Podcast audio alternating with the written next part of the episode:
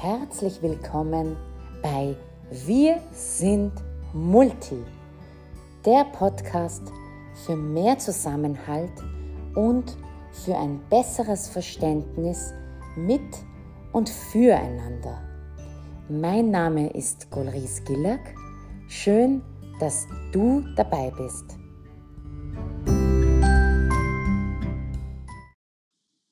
Hallöchen und willkommen zu meiner heutigen Podcast-Folge. Yay! Und wieder ein neues Thema. Und heute, heute möchte ich dir etwas über meine Beziehung zu Tieren, in Klammer Haustieren, erzählen und wie diese Beziehung zustande gekommen ist und wie sich das einfach entwickelt hat. Vielleicht kannst du dich ja noch an die allererste Folge erinnern, als ich erzählt habe, mein erstes Erlebnis in Österreich. Und das war, als ich am Flughafen Schwächert in Wien einen Hund gesehen habe. Und ich war dermaßen schockiert darüber, wie der Hund ausgesehen hat. Ja? Ich habe sowas noch nie gesehen. Ich war sprachlos, wirklich. Und der Hund hatte diese heraushängende Zunge, ich damals fälschlicherweise mit einem Schinken verwechselt habe. Aber das ist wieder eine andere Sache. Und ich muss ganz ehrlich sagen, für mich war ein Hund, ein Tier, war ein Mysterium. Denn bis zu meinem fünften Lebensjahr haben wir in Teheran gelebt. Und in Teheran äh, einer derartigen Großstadt ja, gibt es eigentlich keine Nähe zu irgendeinem Bauernhof oder zu Tieren und so weiter. Man macht jetzt auch Witze über Stadtmenschen, dass sie glauben, dass alle Kühe lila sind oder so irgendetwas. Das kann man ungefähr auch von einem Teheraner Kind auch so etwas erwarten. Wir sind, was ganz interessant ist, ähm, immer wieder in ein ganz kleines Dorf gefahren in den Bergen im Norden vom Iran. Und dort gab es schon Kühe und Pferde und so weiter und so fort und, und Hühner und äh, viele andere Wildtiere, wie, wie zum Beispiel auch äh, Schakale und so weiter in den Bergen und Wölfe. Und ich muss sagen, ich habe damals schon Kühe und so weiter schon gesehen gehabt, erlebt gehabt, aber Tiere an sich, also Haustiere, die man wirklich in einer Wohnung hält, das habe ich noch nie erlebt gehabt. Das habe ich auch nie gesehen gehabt, dass Menschen auch mit sich Tiere, ähm, wie sagt man da, mitnehmen. Man in der Stadt die Menschen sind, die begleitet sind von Tieren, habe ich noch nie gesehen gehabt. Und diese, dementsprechend schockiert war ich, was macht bitte ein Hund, ja, äh, der für mich in einem maximal ländlichen Bereich, einem Kontext gestanden ist, mitten in so einer Menschenmenge am Flughafen. Und deswegen war ich äh, sehr, sehr schockiert. Und auch weil wir dieses Denken, also diesen, diesen Glaubenssatz mitbekommen haben, dass Tiere schmutzig sind. Tiere sind etwas Schmutziges, äh, Tiere ist etwas, wovon man sich fernhält, Tiere sind gefährlich. Das ist das, was wir so als Kinder auch mitbekommen haben, was man auch natürlich gesehen hat in der Familie, wird, wird das gesagt, das ist so, so ein allgemeines äh, Wissensgut und ähm, alle denken da sehr, sehr ähnlich dazu. Und in Österreich, und dadurch ähm, kann ich das so auch sagen, durch meine interkulturelle ähm, Kindheit habe ich in Österreich einen neuen Blickwinkel auf das Thema Haustiere gewonnen. Und diesen möchte ich gerne mit dir teilen. Denn mir ist aufgefallen, oder meiner Familie ist auch aufgefallen, und ich glaube allen Perserinnen und Perser, die nach Österreich kommen oder nach Deutschland und so weiter, Frankreich, diese unfassbare Nähe zum Tier, die die Besitzer haben. Und das ist unglaublich ungewöhnlich. Unglaublich ungewöhnlich für jemanden, der das einfach noch nie so gesehen und erlebt hat, wie man zu etwas, was äh, ich gelernt habe, das ist schmutzig, das ist gefährlich, ähm, so viel näher aufbauen kann.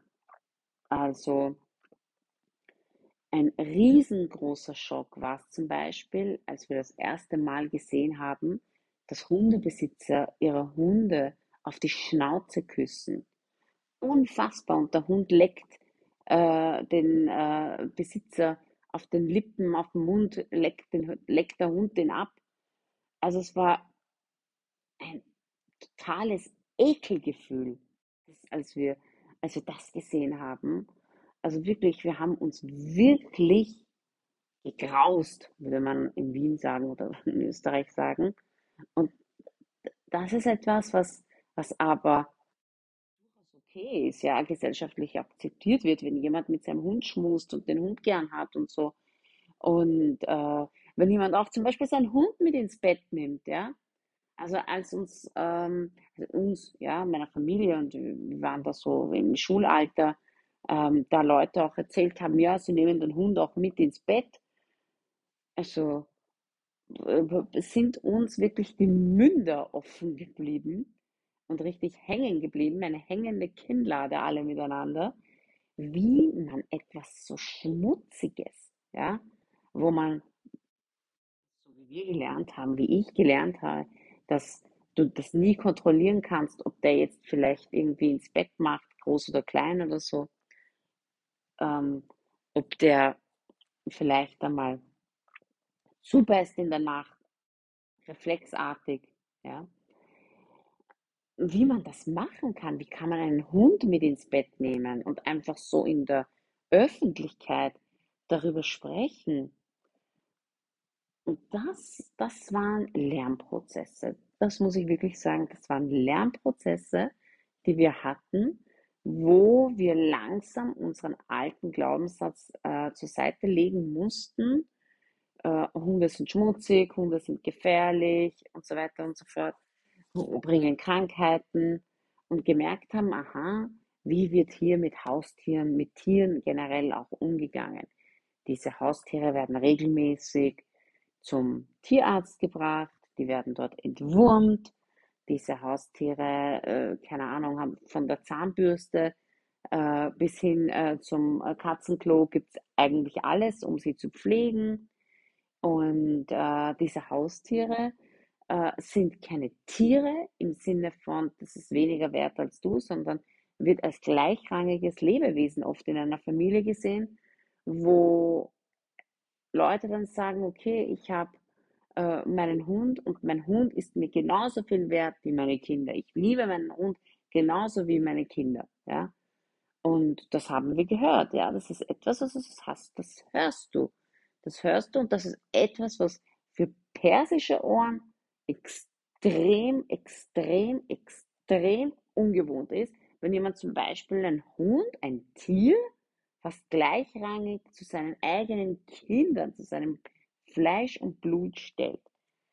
Und daraus haben wir ein bisschen was gelernt und ich finde, ähm, mich hat das extrem bereichert. Jetzt als Erwachsene kann ich das schon sagen. Denn als Kind habe ich eben aufgrund ähm, der Annahme, dass Hunde gefährlich sind, unfassbare Angst dann auch vor Hunden gehabt, weil meine Eltern haben gesagt, ja, Hunde sind gefährlich. Warum? Weil im Iran in den 1990er Jahren wenn man Hunde gesehen hat, hatten die entweder den Nutzen, dass sie das Haus bewachen, also wenn man einen riesen Grund hatte, wenn man seinen Besitz schützen wollte, ähm, dann hatte man einen Hund eben als Waffe, ja. Und es gab auch die Situation, dass auch freilaufende Hunde ähm, waren. In, in Teheran ganz selten, habe ich doch nie einen freilaufenden Hund gesehen eher freilaufende Katzen, sehr viele. Und aber ähm, außerhalb der Stadt äh, habe ich auch schon mal, sehr, sehr selten, kein Vergleich zu Thailand zum Beispiel, wo es sehr viele freilaufende Hunde gibt, oder Rumänien. Ähm, nein, also ein Tier, ein Tier war immer etwas Schmutziges und etwas Gefährliches. Und dementsprechend habe ich sehr viel Scheu und viel Angst auch vor Hunden gehabt. Und das ist ein riesengroßes Problem, wenn mein Umfeld, ja, mein österreichisches Umfeld, das nicht wusste, ja, beziehungsweise nichts damit hat anfangen können mit meiner Angst. Ich kann mich sehr, sehr gut erinnern, dass ich oft schief angeguckt wurde, wenn wir zum Beispiel einen Ausflug gemacht haben und dann ist zum Beispiel ein Hund an uns vorbei. Und vor den Kleinen habe ich eh nicht wirklich Angst gehabt, aber vor den Großen also zum Beispiel vom Schäferhund und so weiter und so fort, habe ich wirklich Angst gehabt. Und meine Lehrerin und auch im Kindergarten waren sie immer komplett verdutzt und ähm, haben das, ähm, wie soll ich sagen, vollkommen überrascht waren sie, dass ich so viel Angst vor Hunden hatte. Und warum und wieso und komm her, der will doch nur spielen und der ist ja eh ganz lieb, komm streichle ihn mal. Und ich konnte das einfach nicht. Es ist mir so schwer gefallen. Ich hatte so furchtbare Angst. Es wurde nicht verstanden. Und warum wurde es nicht verstanden? Du verstehst immer etwas nicht, wenn du nicht über den Tellerrand gucken kannst. Denn sie wussten nicht, dass in anderen Kulturen ein Hund als etwas Schlechtes, Schmutziges, Gefährliches angesehen wird. Sie wussten das nicht. Und ähm, sie haben auch nicht nachgefragt. Sie sind dem nicht nachgegangen. Warum hast du Angst? Wie hat sich diese Angst entwickelt? Woher kommt diese Angst? Seit wann hast du Angst? Niemand hat sich, hat mir jemals diese Fragen gestellt, die finde ich ganz wichtig sind, wenn das Pädagogen Kindern, vor allen Dingen aus anderen Kulturen, diese Fragen stellen müssen. Denn wir gehen so selbstverständlich einfach mit diesem Thema um, dass Kinder, seitdem sie im Babyalter sind, von Hunden abgeschleckt werden und äh, sie sich deswegen total an Hunde gewöhnt haben und können da gar nicht ähm, sich uns vielleicht mal hineinversetzen, dass halt in anderen Ländern Hunde mal nicht so etwas Tolles sind und demnach einfach das vielleicht als ein Angstobjekt ist. Und was mir einfach gefehlt hat, war einfach dieses Verständnis. Warum hat man einfach kein Verständnis dafür? Und ich kann mich erinnern, es war so, also in meiner Familie war es so, dass wir zu niemandem nach Hause gegangen sind, der einen Hund hatte. Und auch ich wollte zu keinen Freundinnen Hausaufgaben machen gehen oder eventuell bei denen übernachten, schlimmstenfalls, wenn die einen Hund hatten. Auf keinen Fall. Das war für mich sehr, sehr schwer, weil viele hatten ein Haustier. Ja, und äh, da wird man dann manchmal auch zum Außenseiter, wenn man dann nicht zur Geburtstagsparty gehen möchte, weil man einfach Angst hat vor dem Hund. Denn ich kann mich einfach, ich kann mich an eine sehr, sehr ähm, einprägsame Geschichte diesbezüglich auch erinnern. Ich hatte einmal in der Volksschule mh, hm, mein Buch in der Schule vergessen und ich musste eben die Hausaufgabe machen und ich brauchte das Buch. Und ich war eine überaus strebsame Schülerin habe mich natürlich nicht getraut zu sagen, ich habe jetzt die Hausaufgabe vergessen. Ich habe sie immer gemacht. Außer ich habe sie wirklich vergessen. Was sehr selten vorgekommen ist. Und mein Buch war in der Schule und ich bin dann von zu Hause zu Fuß ähm, in die Volksschule gegangen und wollte dieses Buch holen. Da mache ich das große Schultor auf und ich habe das wie einen Film vor meinen Augen. Da steht plötzlich im, am Gang dieser große Hund unser Schulwart hatte nämlich so einen großen Hund. Und äh, während der Schulzeit, also während der Unterrichtszeit, wenn wir Kinder in der Schule waren, war dieser Hund eigentlich am Gang nie zu sehen. Aber ich kann mich erinnern, ich habe den Hund hier und da mal an der Leine gesehen beim Schulwart, wie er draußen mit ihm gegangen ist. Deswegen wusste ich, dass der Hund vom Schulwart. Und der Hund, ohne zu bellen, der hat mich angesehen und mein Herz hat so arg geschlagen, es schlägt schon wieder, wenn ich das überhaupt erzähle, hat so arg geschlagen, dass ich schnell das Schultor wieder zugerissen habe und, und sofort weggegangen bin, sofort weggegangen bin. Ich bin dann nach Hause und meine Mutter hat gesagt, warum hast du das Buch nicht mitgenommen? Habe ich gesagt, da war ein Hund und ich habe mich nicht getraut, da reinzugehen, in die Schule reinzugehen. Und ich weiß gar nicht, wie diese Geschichte weitergegangen ist. Ob dann nachher meine Mutter mit mir in die Schule gegangen ist und wir das Buch dann noch geholt haben oder ich tatsächlich die Hausaufgabe nicht hatte. Das weiß ich jetzt nicht mehr. Aber was ich schon weiß, ist, dass ich furchtbare Angst hatte. Ich hatte so einen Schock, als ich den Hund gesehen habe, ohne dass der irgendwie gebellt hätte oder mich angeknurrt hätte. Aber die Tatsache, der könnte in jedem Moment auf mich zulaufen, Das war einfach für mich eine so große Gefahr, der ich mich nicht stellen konnte und wollte. Und so kam es einfach, dass ich eben mit den Jahren, wo ich dann älter geworden bin, einfach sehr misstrauisch war Hunden gegenüber, weil ich auch aus meiner Kindheit das noch so im Kopf hatte, wenn wir zum Beispiel kleine Hunde mal gestreichelt haben als Kinder, haben unsere Eltern sofort gesagt, wasch dir die Hände, wasch dir sofort die Hände. Wenn du den Hund gestreichelt hast, wenn du den Hund an, wenn du ein Tier angreifst, musst du dir sofort die Hände waschen. Und das war für mich eigentlich ein totaler Kontrast zu dem, was meine Freundinnen alles hatten und was die alles mit einem Hund gemacht haben. Genau. Und so ist ein bisschen mein Verhältnis zu Hunden ein sehr ähm, bescheidenes Verhältnis zu Hunden entstanden und hat sich so auch entwickelt. Und bis dato kann ich es mir nicht vorstellen, dass ich ähm, einen Hund haben kann, dass ich Hundebesitzerin jemals sein könnte. Niemals könnte ich mir das vorstellen. Ich finde gewisse Hunderassen unglaublich süß. Also so ein Mops zum Beispiel. Oder auch solche Chow-Chow-Hunde und so, die so ausschauen wie so Teddys und so, sind unglaublich süß. Und ich kann wirklich, also in meinem Alter jetzt mit 36, kann ich wirklich, wirklich gut verstehen. Und da bin ich schon ganz weit weg von diesen Glaubenssätzen, die ich als Kind mitgenommen habe, dass eben Tiere nichts wert sind, dass Tiere schmutzig sind. Und ich kann jetzt total gut verstehen, wenn einer von meinen Freundinnen und Freunden sagt, dass der Hund, den sie 15 Jahre lang gehabt haben, jetzt gestorben ist.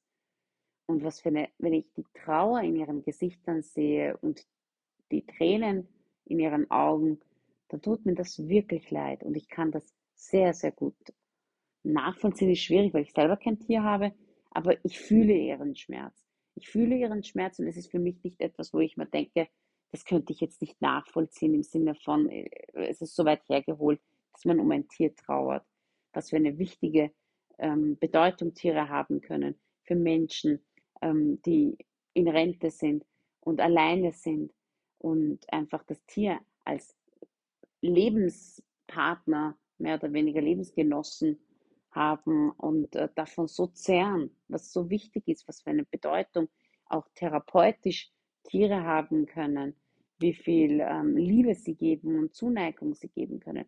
Ja, das verstehe ich. Das, was, was ich als Kind gehört habe von anderen, was für mich damals so paradox war, das verstehe ich jetzt sehr gut. Auch wenn ich mich niemals dazu überwinden könnte, selber ein Tier zu halten. Maximal vielleicht eine Katze, aber das wird dann auch sehr, sehr schwierig mit den Perserteppichen. Äh, und die Teppiche liegen mir aktuell einfach noch mehr am Herzen als das Bedürfnis, eine Katze ähm, ins Haus zu holen und natürlich meine Reiseleidenschaft, die da auch noch dazu kommt. Man will ja natürlich immer ein verantwortungsvoller Tierbesitzer sein. Genau. Was mir, was ich aber bis heute nicht nachvollziehen kann und nicht verstehen kann, ist einfach die, das geringe Interesse von Pädagoginnen und Pädagogen, die mich in meinem Leben begleitet haben und die nicht darauf eingegangen sind, warum ich diese Ängste und diese Scheu habe vor den Tieren. Und das möchte ich dir einfach mitgeben in diesem Podcast. Nicht nur, wenn du selbst Lehrerin oder Lehrer bist, aber auch, wenn du selbst einen Migrationshintergrund hast wie ich und vielleicht hast du ja ähnliche Erfahrungen gemacht oder wenn du Freundinnen und Freunde hast, die aus einem anderen Kulturkreis kommen, dann berücksichtige das einfach und frage einfach einmal nach, ob das in Ordnung ist und, ähm, und äh, versuche einfach einmal dein Tier ja, deinen besten Freund unter Anführungszeichen mit deinen anderen Freunden, die das vielleicht nicht so kennen, bisschen vertrauensvoll, sage ich jetzt einmal, behutsam warm zu machen. Genau. Und in diesem Sinne ist es ganz, ganz wichtig, dass wir einfach Rücksicht in unserer Gesellschaft aufeinander nehmen. Und ich danke dir, dass du dir diese heutige Podcast-Folge wieder angehört hast. Ich freue mich sehr, sehr, sehr, dass, glaube ich, wie schon beim letzten Mal erwähnt, jetzt schon aus Deutschland auch ähm, Menschen zuhören, meinen Podcast. Ich freue mich auch sehr, wenn du diesen Podcast weiterempfiehlst, wenn du mir ähm, auf Apple Podcasts, wo du Bewertungen geben kannst, eine 5-Sterne-Bewertung mit ein paar lieben Zeilen da lässt. Das wäre wirklich wunderbar. Genau, in diesem Sinne sage ich vielen herzlichen Dank. Alles Liebe, deine Gulris.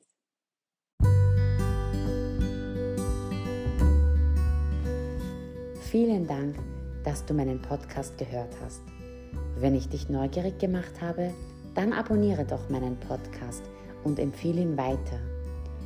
Lass uns gemeinsam die Welt ein Stückchen besser machen. Bis zum nächsten Mal. Alles Liebe, deine Gulris.